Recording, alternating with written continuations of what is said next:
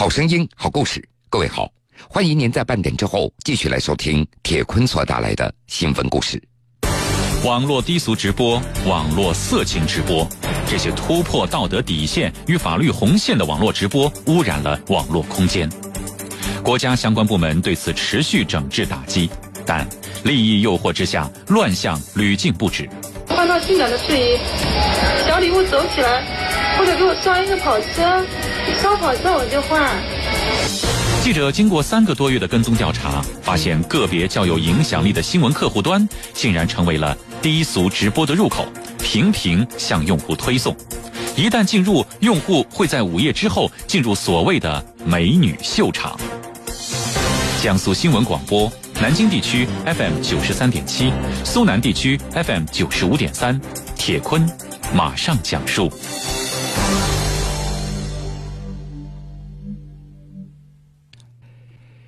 今日头条，那是很多手机用户选择安装的一款新闻客户端。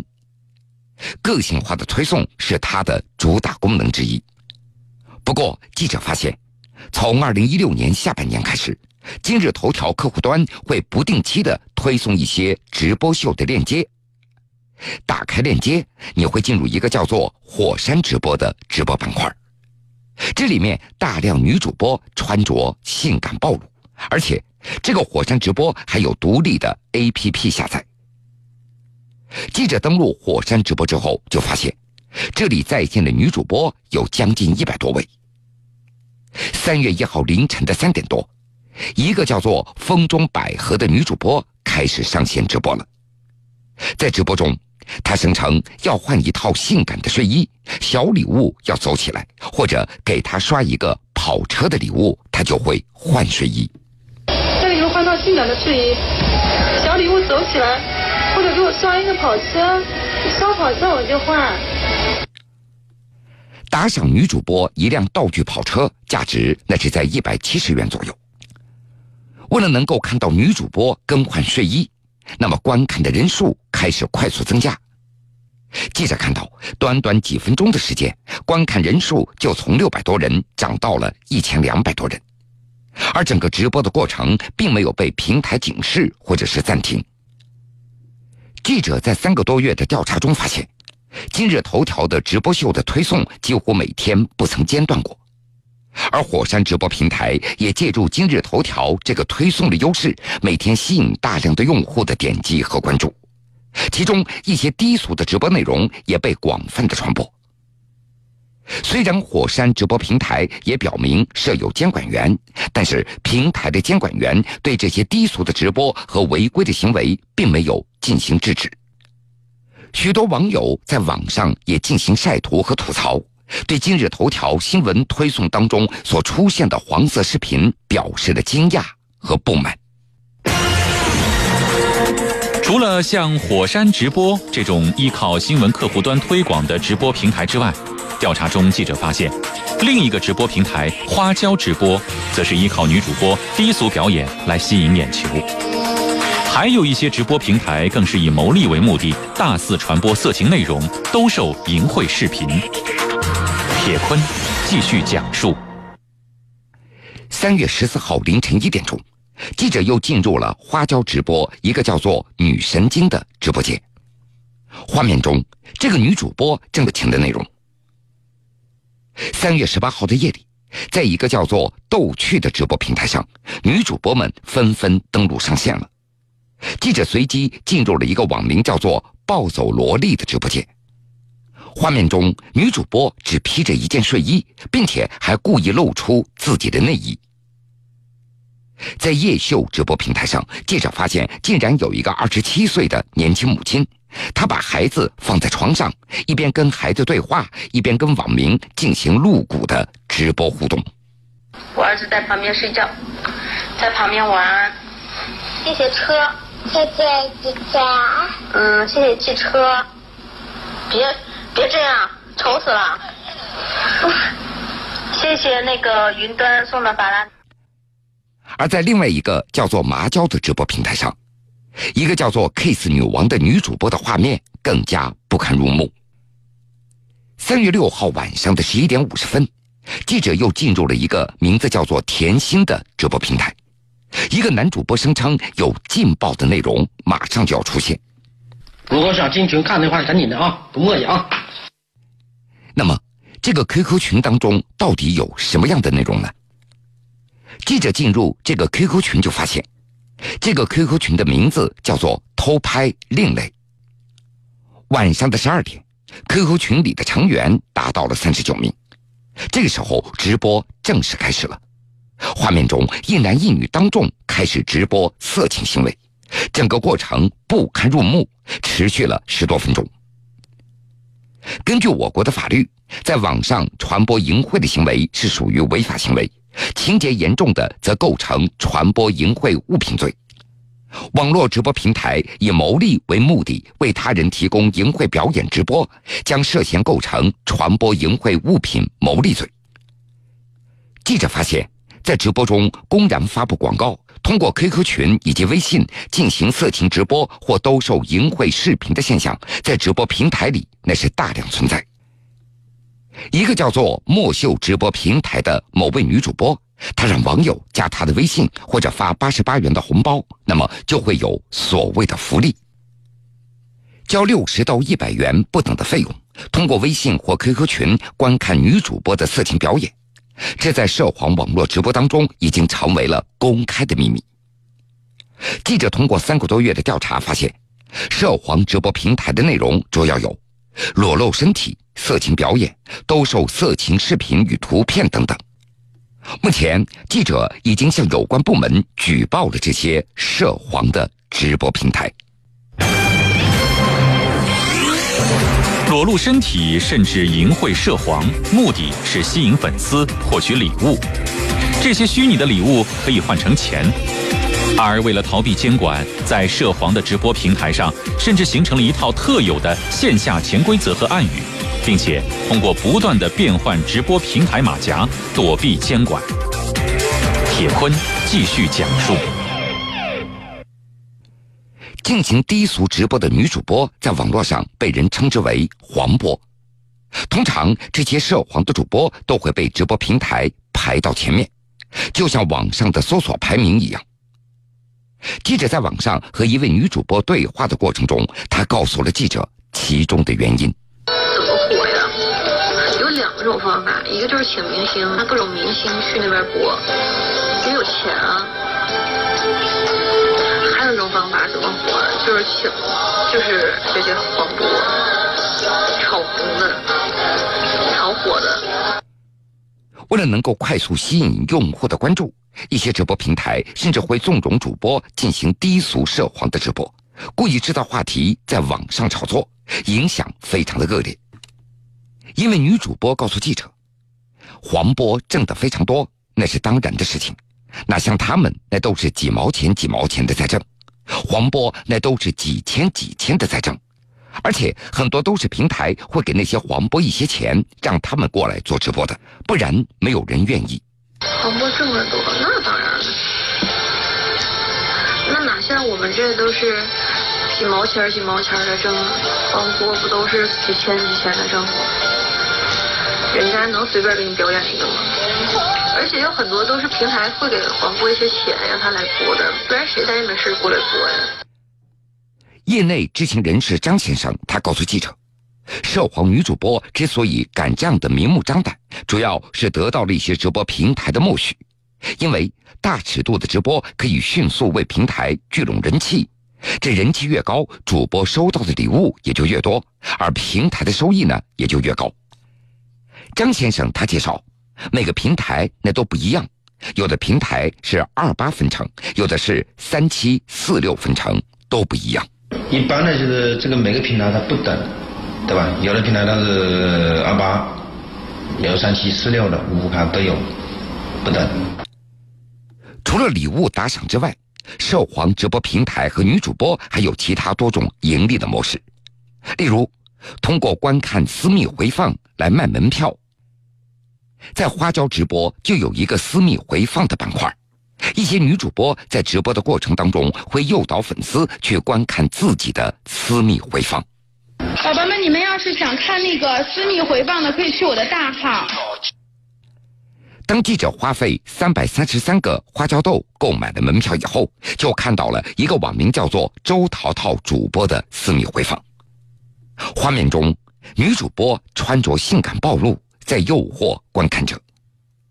回放结束以后显示，当时已经有一万零五百三十三个人观看过了。主播收入花椒币八十六万七千两百六十二。根据兑换规则的显示，这个主播仅仅是通过这个私密回放就可以收入将近六万元人民币。在墨秀、千树、逗趣、蜜播等这些特别直播的平台上，主播会直接在直播过程中诱导粉丝过来打赏，然后加微信或者 QQ 群，通过点对点的方式来进行收费，传播淫秽色情视频或者图片。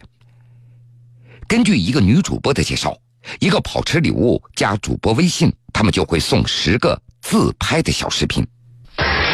加主播微信，十个自拍的小视频啊！记者就按照这位主播的介绍，尝试着送出了一辆跑车礼物，很顺利的就加了这个名字叫做“宝宝”主播的微信。果然，没一会儿，一个微信名字叫做“思密达”的就给记者传来了两段小视频，视频的内容不堪入目。另外，为了躲避监管打击，在这个圈子里还出现了一系列的暗语。所谓的福利开车，那就是有露骨的色情表演。这些涉黄的主播被称为车手，而老司机呢，那就是指经常围观涉黄直播的那些观众。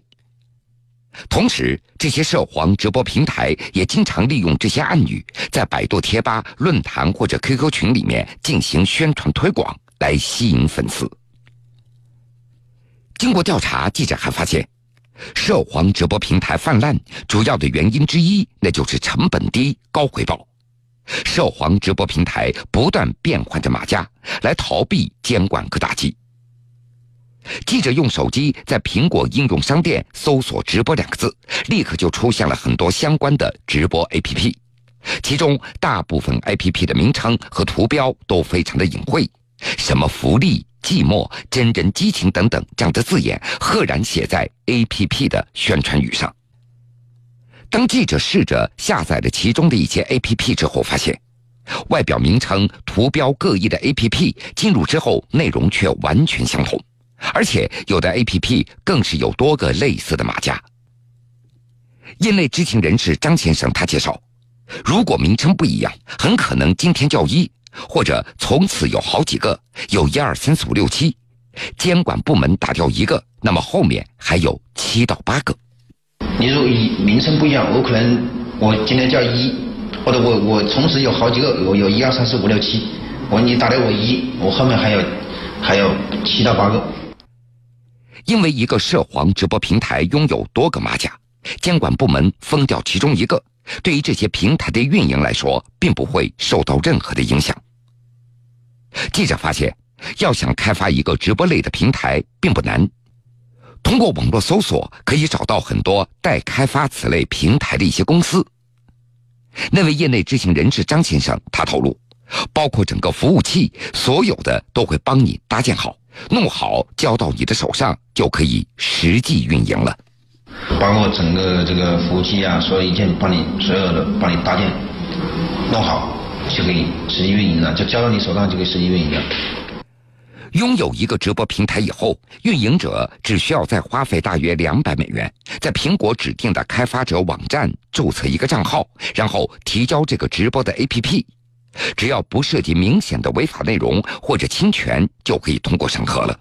最后，这个直播 APP 就可以进入应用商店供用户下载了。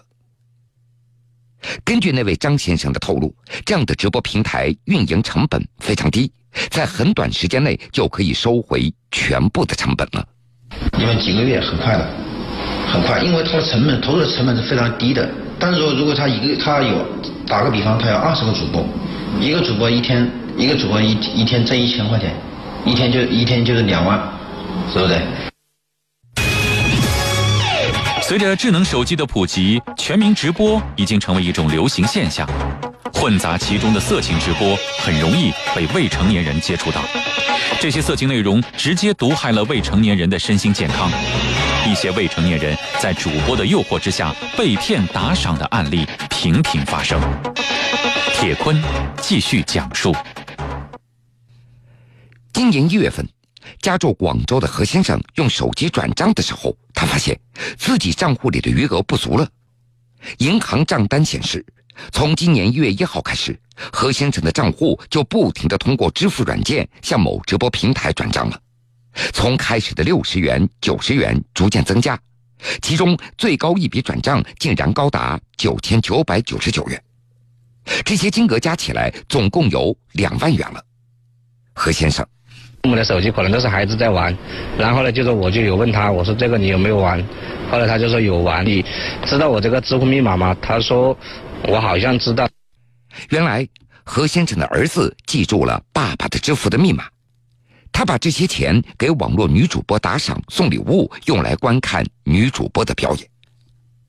按照孩子自己的话说，自己并不知道那究竟是什么，也就随便的点开了。为什么当时会想着去充值呢？嗯，不知道那什么，我随便填的。由于何先生的儿子今年只有九岁，属于限制民事行为能力人。目前，何先生正在取证，希望通过法律程序向该网络平台提出退款申请。未成年人给网络主播打赏的例子，那不是个别的现象。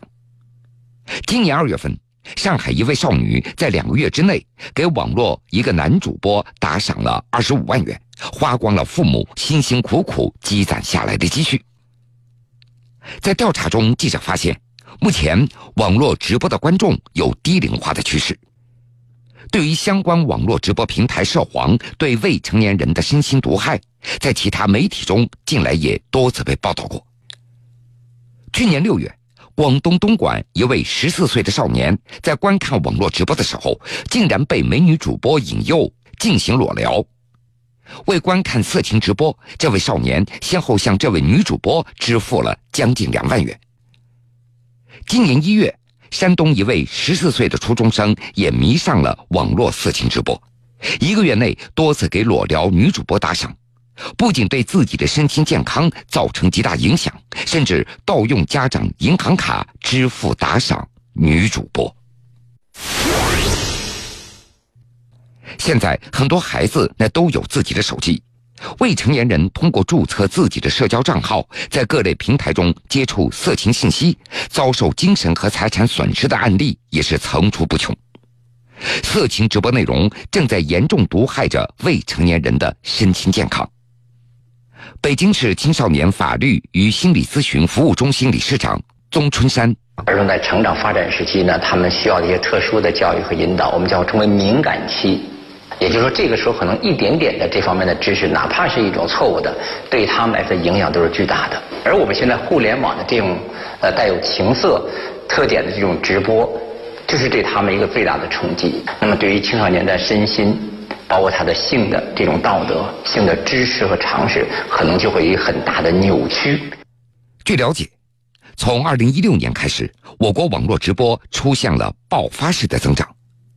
据中国互联网信息中心所发布的数据，截止到去年十二月底，网络直播用户的规模也高达三点四四亿。如此庞大的市场，却乱象层出不穷。为了规范网络直播秩序，去年十一月四号，国家互联网信息办公室发布了《互联网直播服务管理规定》，十二月一号起实行。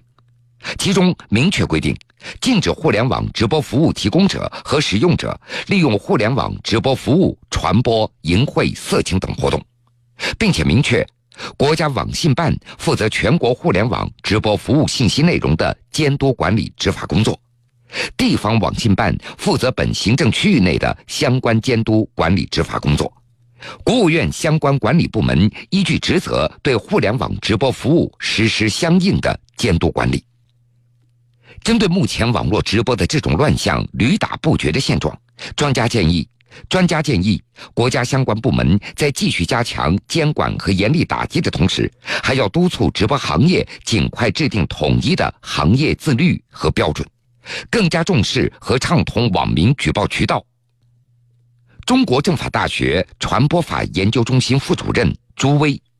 我个人是一个参与互联网直播管理、呃立法工作的一个人，我每天会看很多的这种互联网直播，在网上经常举报，处理效果非常不好。为什么？因为举报的举报过程中，他会要求你要提供证据，你没有办法来来来不及截屏，没有证据啊，所以他举报的通道虽然设立了，但实际上处理的人数的及时性往往跟不上。还有就是刚才我说过一点，整个平台的经济是靠这种粉丝的打赏，所以平台不愿意自断双臂，不愿意断自己财路。所以现在要真是真正的这种执法，一方面国家要加大力度，给大家树立一个反面教材，同时监督权应当放到网民自己手中。只要畅通了网民的举报渠道，我觉得这个效果会越来越好。互联网那不是法外之地，净化网络环境需要企业和网民自律，更需要相关部门加强依法治理的力度。